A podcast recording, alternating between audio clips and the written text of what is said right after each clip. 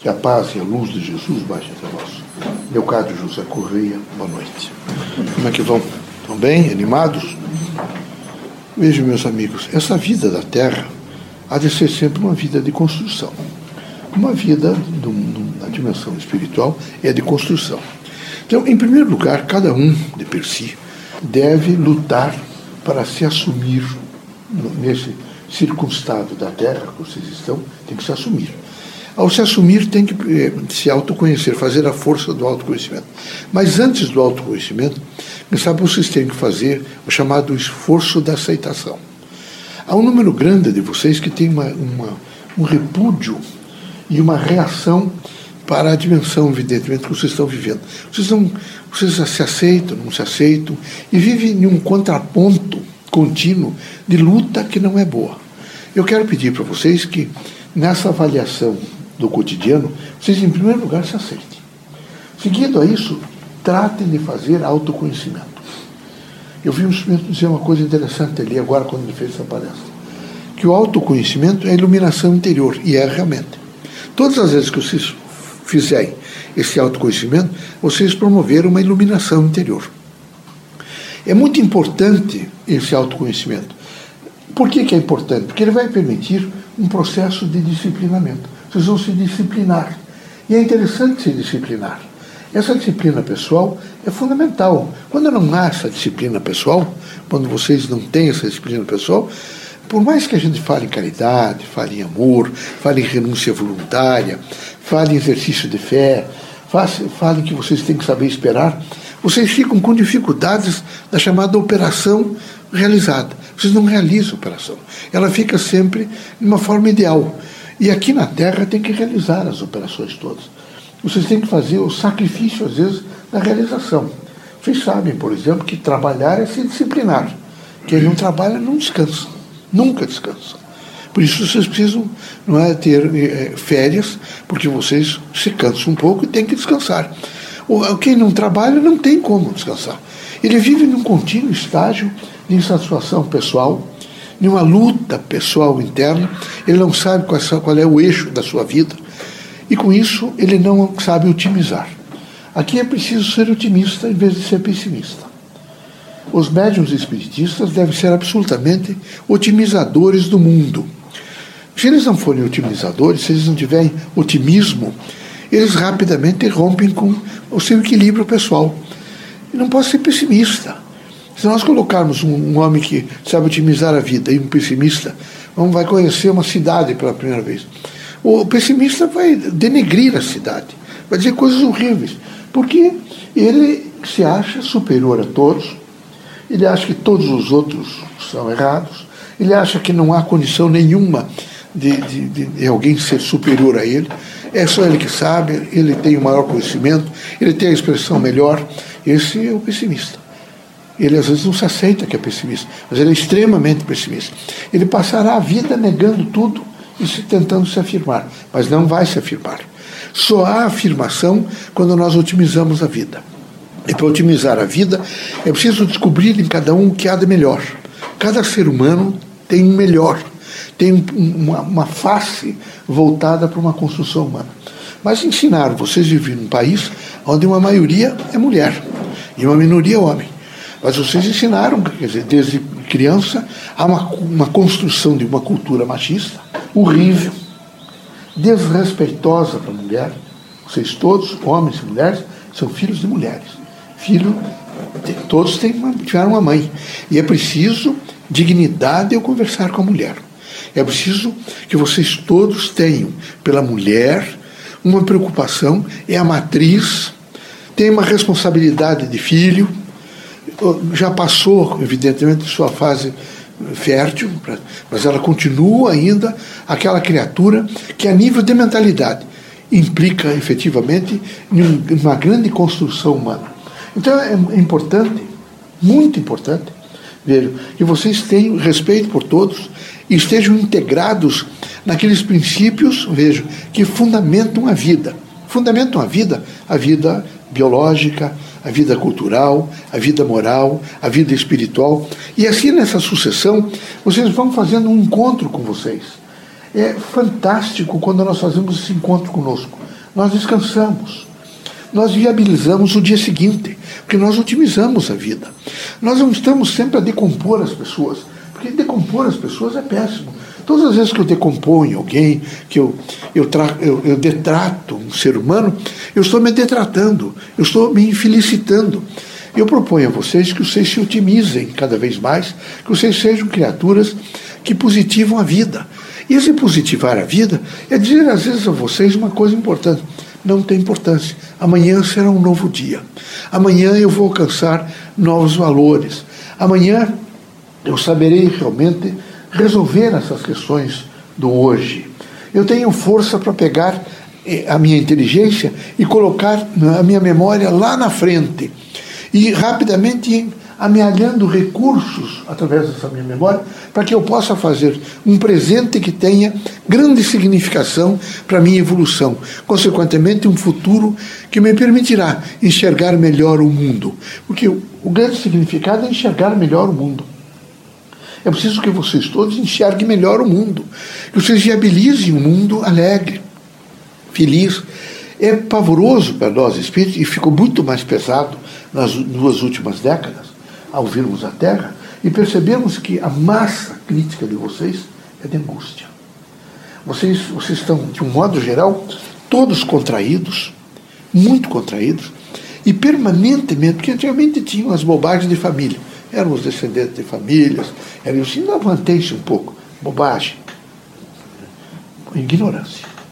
Todos são iguais, vocês se alimentam, urinam, dejetam, suam, é tudo igual.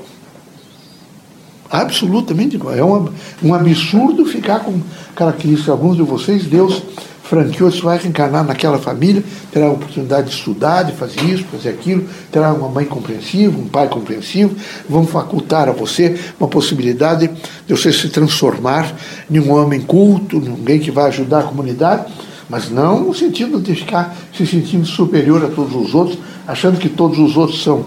Isso é o, é o pessimista. São todos inferiores, que tudo está escuro, que as coisas vão derrocar-se integralmente. Não é possível. E isso é preciso que vocês façam imediatamente uma avaliação. Como é que eu sou? Como é que eu sou no meu cotidiano? Como é que eu, eu, nesses últimos dez dias, o que é que eu tenho pensado? Eu tenho otimizado a vida ou eu tenho é, criado empecilhos em todos os sentidos para o meu próprio ser? Eu sou um sujeito liberto, eu tenho coragem de dizer isso que eu fiz, eu não vou fazer mais. Porque isso, além de denegrir a minha escala moral, a minha ordem moral, vai me diminuir nesse momento em um conceito de pessoa. Portanto, a minha identidade, que eu deveria fazer crescimento, está promovendo decréscimo. Eu estou, nesse momento, sofrendo impactos negativos de vida. Vejam, vocês, às vezes, ainda. Aqui, a educação, por exemplo, popular, é uma educação de palavrões. Cada vez que vocês emitirem um desses palavrões, vocês mexeram com uma, com uma dimensão de energia. As palavras todas são constituídas energeticamente, sempre energeticamente. Não dá para se utilizar, vejo, de termos que são pejorativos, são eh, denigrem a pessoa humana destroem, aviltam o caráter das pessoas. É preciso ter o cuidado adequado para se manter dentro de um padrão. Veja, não é para ser diferente dos outros, mas é para alcançar que, particularmente os médios espíritos, são agentes mediúnicos que têm o dever de educar, o dever de trazer elementos para libertar as pessoas do medo, da angústia, do sofrimento, vejo, da miséria.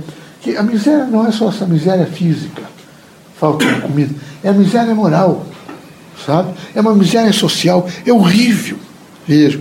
Às vezes se assustam com nós médicos, que nós atendemos algumas pessoas, se vocês forem lá no, no, no, no Cajuru, em alguns locais, vocês vão ver alguns desastrados, algumas coisas que chegam, e, que sabe, o último banho tenha sido há dois meses atrás. É? Os pés estão cheios de fungo, é difícil. E o médico tem que ter coragem. Às vezes até colocamos um plástico para levar para o centro cirúrgico, porque é preciso operar, não dá nem tempo de lavar a figura, amarra-se um plástico, tem que ter até é, um certo controle, que é capaz de estourar, o, é tanto microorganismo, tanta coisa. Mas nós temos coragem. Porque quando fizemos o juramento hipocrático, anterior mesmo a esse juramento, nessas idas e vindas e nessa composição de hospital e nessa dimensão, evidentemente, de avaliação eh, do próprio cadáver, que aprendemos a fazer com respeito, nós descobrimos, evidentemente, uma igualdade biológica que nos dá efetiva força para lidarmos e sabemos que a dor é alguma coisa que nós devemos, mais do que nunca, tentar suavizar, seja ela em qualquer ordem, porque ela é uma sensação tal que ninguém quer voltar a sentir. Então é preciso ter coragem, ter força, ter disposição. Isso tem que ser otimista e não pessimista. O médium espírita, um agente mediúnico, ele tem que descobrir sua missão e tem que otimizar a vida. Sempre otimizar a vida. Mas não dá para mentir. Não adianta vocês dizerem que vocês vão ser bons, mas são criaturas péssimas. Estão sempre agredindo o companheiro, o companheiro, estão sempre se achando inferiores ou superiores, estão sempre eh, não, não concordando, por exemplo, com as chifias é muito comum, vejo que alguns de vocês, vocês estão sempre, será que se vocês ocupassem uma chefia, vocês seriam mais eficientes que, com, com aquele que, que aquele que está ocupando? Quando vocês imaginarem, por exemplo, passou uma mulher farfalhante, cedo, essas coisas, será que aquilo não está sendo uma aprovação extraordinária para ela se demonstrar, evidentemente, uma coisa que ela não é? Será que não é difícil manter essa aparência de uma ordem veja, física, de um apuramento única e exclusivamente de, de, forma e não de conteúdo, não de substância, é sempre pavoroso, meus amigos. Então, não dá para estar julgando indiscriminadamente as pessoas.